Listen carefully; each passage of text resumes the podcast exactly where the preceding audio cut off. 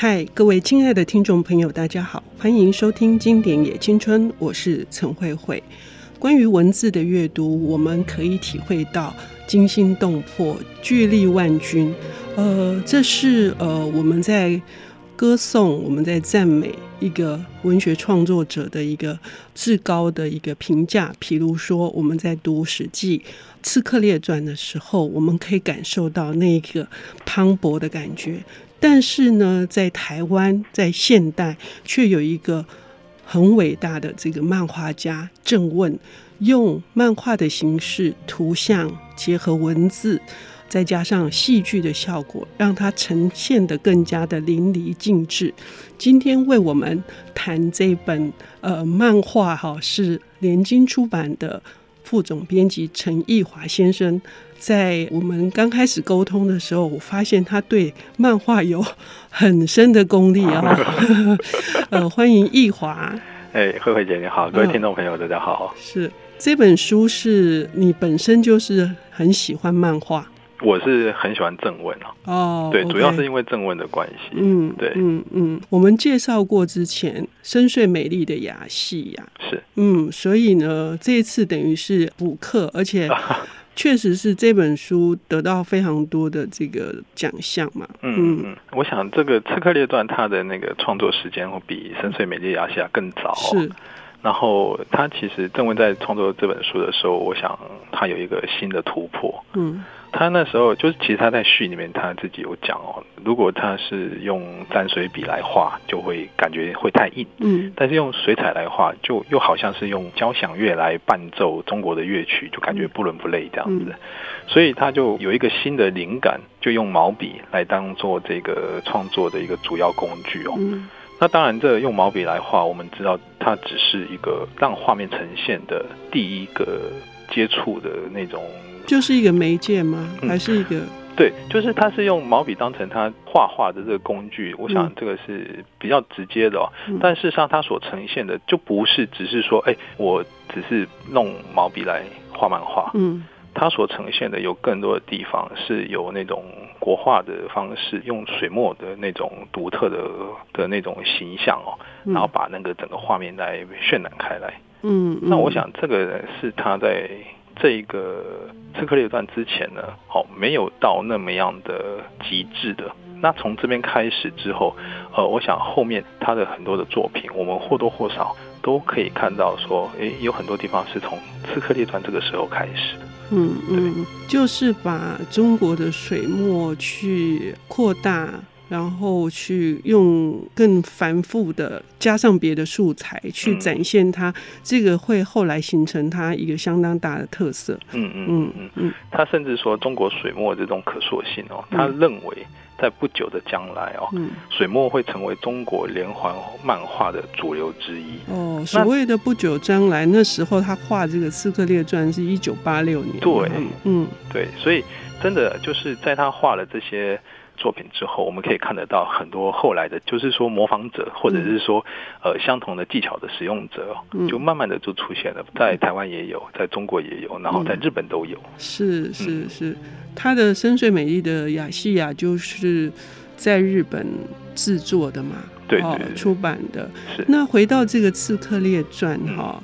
呃，确实是读文字的时候，太史公的笔法尽管非常压抑，但是他有几句话，他就可以把那个张力表现出来哦。是。但是看郑问的漫画，是从头到尾都是非常饱满的。呃，郑问在做这些，就是说他在把这个《刺客列传》当成是创作的题材的时候，嗯，我想他应该是花了非常大的功夫哦，嗯，去研究。当时的各种可能，呃，会运用到画面里面的东西。嗯，那在历史上，我想他一定会去参考很多关于建筑、然后服装，甚至是语言等等的哦。就是我现在这样讲出来，我都觉得这都是还好。就是说你今天要去做一个作品，你本来就应该要这样做。嗯，你这个呈现的东西才会比较真切。嗯，但我觉得真正厉害的地方哦，就是他会用一些现代的角度去把。当时的画面呈现出来，嗯，比如说像我们这个第一篇，就是他讲到的那个刺客是曹沫，嗯，那在这个第一篇的这个片名页上，那个曹沫他是抱着一个柱子哦，嗯，然后这梁柱它就整个往后下腰，然后看得出来他是一个勇士，然后用很大的力气呢，把这个柱子呢就是往后这样子顶下来、翻下来这样子。嗯，那其实从画面上来看呢，这个姿势哦，就是呃在摔跤当中哦，杀伤力很大的。好一个一个技巧叫做德式背摔哦，它是用下腰的方式，然后呢，把你背后抱着那个敌方，然后往后这样子，有点像倒栽葱那样的往后往后摔。嗯，那这是一个非常难的一个技巧，它的杀伤力很强。可是如果技巧没有做好的话，你往后下腰的时候，你很有可能是自己的头跟脖子先着地。嗯，所以呢，也许你没有做好的话，也许你受到的伤害会比敌人更重更大。嗯嗯，易华提醒我之后哈，我当然第一次看到这个画面的时候，我发现这个构图啊，是真的是不一样的，跟一般我们介绍一个勇士的出场是更加的具有这种那种威迫性哦。但是谈到是一种德式摔跤的这个，我真的是觉得是上了一课，也就是说。我们不知道这个背景，我们是看到的气势。可是我们知道了这个背景之后，我们会有更深刻的领略。其实也是，这该怎么说？就我并不是因为嗯对摔跤很有兴趣或干嘛，然后刚好知道。其实我是因为看到了正问的画面，然后我才去从正问这个角度来出发，就说：诶，你为什么会这样子去画？那怎么样去呈现一个力士？然后在战争的时候呢，他的那种。勇武，然后那个君王是信赖你的这样子。嗯嗯，嗯。那当然，我们戏剧的张力，就画面的张力啊，或者是说他在那个故事前面的铺陈等等的，就是像比如说像曹沫这个故事最前面的故事铺陈，他有两个人在比试，然后就是呃要夺那个五魁啊。嗯嗯。那这两个其实都是很厉害的角色。嗯。但这些角色在曹沫出来之前，我们可以看到他们两个厉害的地方，嗯，都觉得说，哎，这两个是非常了不起的一种勇士。但是当曹沫一出来的时候，这两个根本就是可以忽略掉了。嗯，也就是前面已经制造一个紧张感，觉得势均力敌，可是却有横空出世的另外一个人，真的是天崩地裂的出场。对对对对，呃，郑问把他画的非常的惊人。嗯嗯。而且就是因为他在这个《刺客列传》就有五个刺客，嗯，那五个刺客其实，在太史公的笔下都有一个非常鲜明的角度啊，嗯，所以呢，就是他们的性格跟他们的那种背景，我们可以看得出来，它是不重复的。那不重复的，我想对一个就是说二度在创作，或者是说把太史公的这些故事变成画面的另一个创作者来讲，有比较鲜明的那个个性，比较鲜明的一个角色的时候。是相对来讲是比较容易去从不同的方向去发想的。嗯，那正问从已经有一个太史公的给予的这样的比较呃有方向的一个发想之外呢，他自己又添加了许多太史公当时并没有写进来的东西。嗯嗯嗯。那我想在这一部分呢，郑文就是很有他自己的想法。那甚至就是有一些人物的那种造型，我们甚至就会感觉到他并不是那么样的绝对。比如说像刺客，他不一定就是非常阳刚，或者是非常干练的，嗯，或者是让人家感到肃杀的。嗯嗯，嗯，甚至有那种长相是相对是柔和的，比较中性的一个画法嘛，哈。是。呃，我回应一下曹沫这一篇哈，一开始的篇名页哈是一个下腰的，往后下腰的，然后快结束的时候就是有一场战争，呃，也同样有一个画面是呼应的，也是往后下腰。那至于是什么样子的一个呃场面呢？惊心动魄，但是请读者朋友们去看哈，这是我们真心期待的啊。呃，现在因为时间的关系，我们要休息一下，我们等一下回来再听易华跟我们谈正问的《刺客列传》。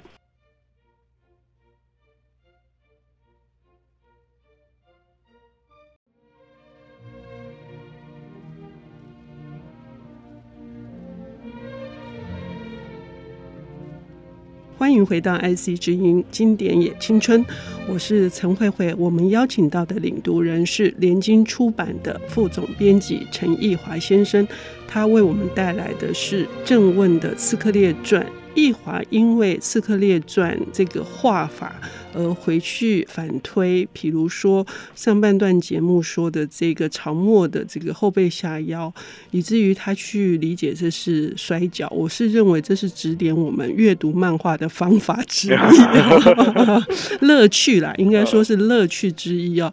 那接下来奕华还要跟我们谈谈什么更加理解正问的这个呃漫画的特色呢？在这个《刺客列传》当中，五位刺客当中呢，有几个其实也就五个了。嗯，就五位刺客当中呢，有一个叫专诸。嗯，那专诸的登场哦，它是在水边，嗯、就是在河里啊。嗯，好，在河里，那他在练剑。嗯，好。那这个练剑呢，就是我们可以想象得到那个画面呢。嗯、我想就是呃高举的剑啊，然后往前一劈啊，嗯、然后剑气就往前啊，哦，然后水就分开啦。嗯、那也许在这剑气当中呢，有经过一条鱼，然后经过一块石头，那鱼就被剖半啊，然后石头被剖半了等等的。嗯，这个画面我想就很常见。嗯，呃，不管是在各种的武侠漫画里面，嗯、或者是在戏剧里头，然后布袋戏，哈，或者是武侠戏等等。嗯这样的画面常见，但是正问呢，在画这一段的时候，他最后要结束的时候，他还在水边的时候，他用了一个画面来做结束哦。嗯，那个画面我觉得就是让我印象非常的深刻哦。画面里面你是看不到一个很实际的形象，嗯，但是呢，他用水墨呢三笔两笔的，你可以看得出来，哎，有牛，然后呢，这牛背上还驮着东西，嗯，然后旁边有一艘小舟，那舟上呢有个人。好，那我想就是当曾问在用毛笔，哦，然后用水墨把这些形象点上的时候，它呈现的是一种让这个水墨呢自己去炫出来的、去染出来的那个区块，然后呢再让这个区块呢呈现他想要的这个形象。嗯，就是其他的分镜，就是分格的漫画里头，我们可以看得到每一个角色呢，它的轮廓呢都是呃有线条的。嗯，我们可以很清楚的看到，包括那个被剖开的鱼，它的那个剖面，然后那鱼的肌肉的纹路的那种线条都看得出来。嗯，可是呢，在这一格当中呢，我们除了那个船的边界之外呢，它其实没有一个很直接的线条的。嗯嗯嗯嗯。那我想这个就是会回到。我们上一段的时候讲到的，嗯，正问他说，中国的水墨会是一个，呃，接下来运用在漫画上的一个很重要的一个手法，这样子。嗯呃，各位听众朋友哈，其实这一小方格块哈，长方形块，我读的时候是完全忽略的。如果不是易华他的点醒哈，那可能真的就是会以故事为主这样看下去哦。再比较细腻，为什么在其他所有的彩色的这些铺排？就是这些画面之后会有一个这个非常单纯的留白的，近乎啦，近乎让我们歇息的这样的一个空间。为什么要做一个承上启下这样的安排哦？是很值得玩味的。也请各位听众朋友看一看，是不是你也跟我一样也会把它忽略过去呢？那接下来一华要谈的是，我想我们再换另外一个刺客吧。嗯嗯，嗯，这个刺客呢，我想我们以。聂政，嗯，好，以聂政来，好，我们分享一下。嗯，聂政他当然身份是比较特殊哦，嗯，因为他是在市场杀狗的，嗯，他的那个角色其实我们可以看得出来，就是他并不是我们想象中的那种呃习武的人，或者是那种呃比较干练的。就刚刚我们也讲过，好像一般我们想象中的那种刺客的形象哦，是非常的有肃杀之气的哦。可是聂政只是一个市井小民，他就是在市场杀狗的，所以呢，他后来就是呃，严仲子呢，就是来邀请他，说邀请是比较好听啊，就是聘雇他为自己的刺客，为自己报仇的时候，他一开始是没有答应的，然后，最后答应的时候，是因为他的母亲过世了。那母亲过世，我们就可以知道说，哦，其实聂政他就是一个孝子，嗯，他是一个杀狗的，然后又是一个孝子。其实这个形象，嗯，对我们来讲，他就已经有他的冲突性了，嗯。那在太史公的笔下，这个冲突性他已经存在，可是呢，从正问的这个画笔呢，又把这个形象更提升了哦。如果我们看这个。漫画的话，我们可以看到前面的聂政还没有被邀请成为刺客的时候，被聘雇为刺客的时候，他的形象虽然是杀狗，但他的表情都相对是温和的。嗯，但一旦他变成刺客的时候，你看到他的表情，眉头开始皱了，然后眼神也开始锐利了。嗯，哦，就是那种形象突然之间就不一样了。嗯，然后最让我感到没有办法去从脑海磨灭的一个画面哦。嗯。就是在聂政这一篇，当他要去刺杀那个侠磊的时候，嗯，有一个整版的，就是单页的全版的画面是他的背景，嗯嗯嗯、是。那个背景呢，他就是背后附着一把包覆好的刀哦，嗯、然后呢站在那个侠垒的宫殿前面，嗯、然后宫殿前面两侧都是那个兵将这样子，嗯嗯嗯，嗯嗯。那这个画面所呈现出来的有一个非常强大的气势哦，嗯嗯，就是这个土狗的刺客，他还是穿着那种。布衣哦，他并不是穿的那种短打的那种衣服，他就是穿着他在市场的时候穿的那种布衣，甚至我们都可以看得到，他前面都还有那种呃杀狗的时候那种围兜哦，嗯，好围巾，对对对，对，然后他面对着这个宫殿，但是画面的呈现呢，其实宫殿是在他的胯部以下，嗯，嗯，所以这个形象就是他是一个非常强大的巨人，嗯，那郑问用这样的方式从背面去。衬托出他的那种强大的精神力量，嗯、然后就知道说，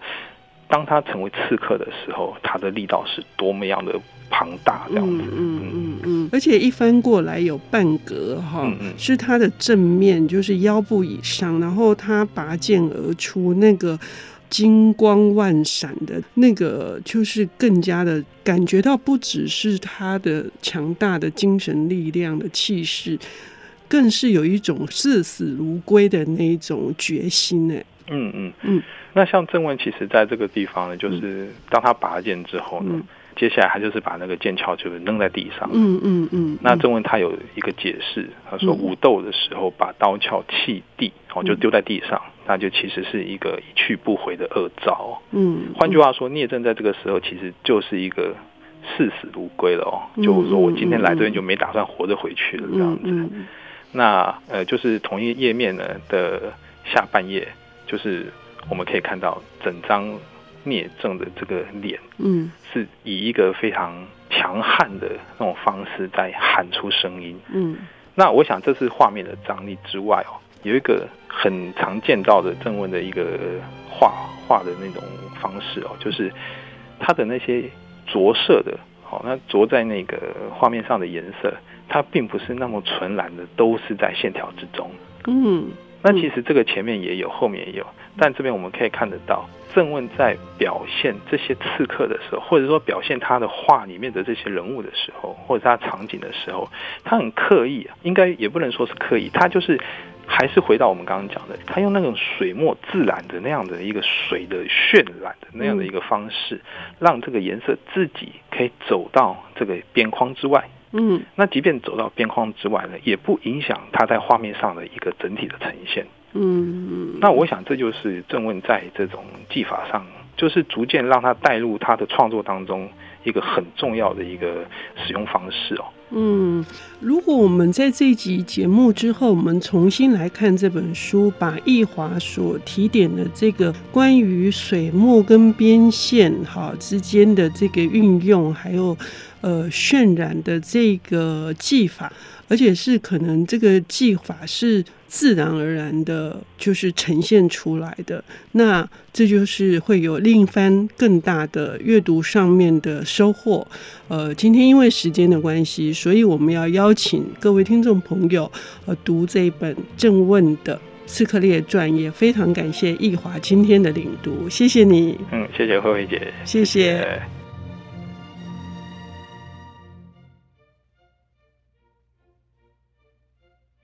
本节目由 IC 之音与瑞木读墨电子书联合制播，经典也青春与您分享跨越时空的智慧想念。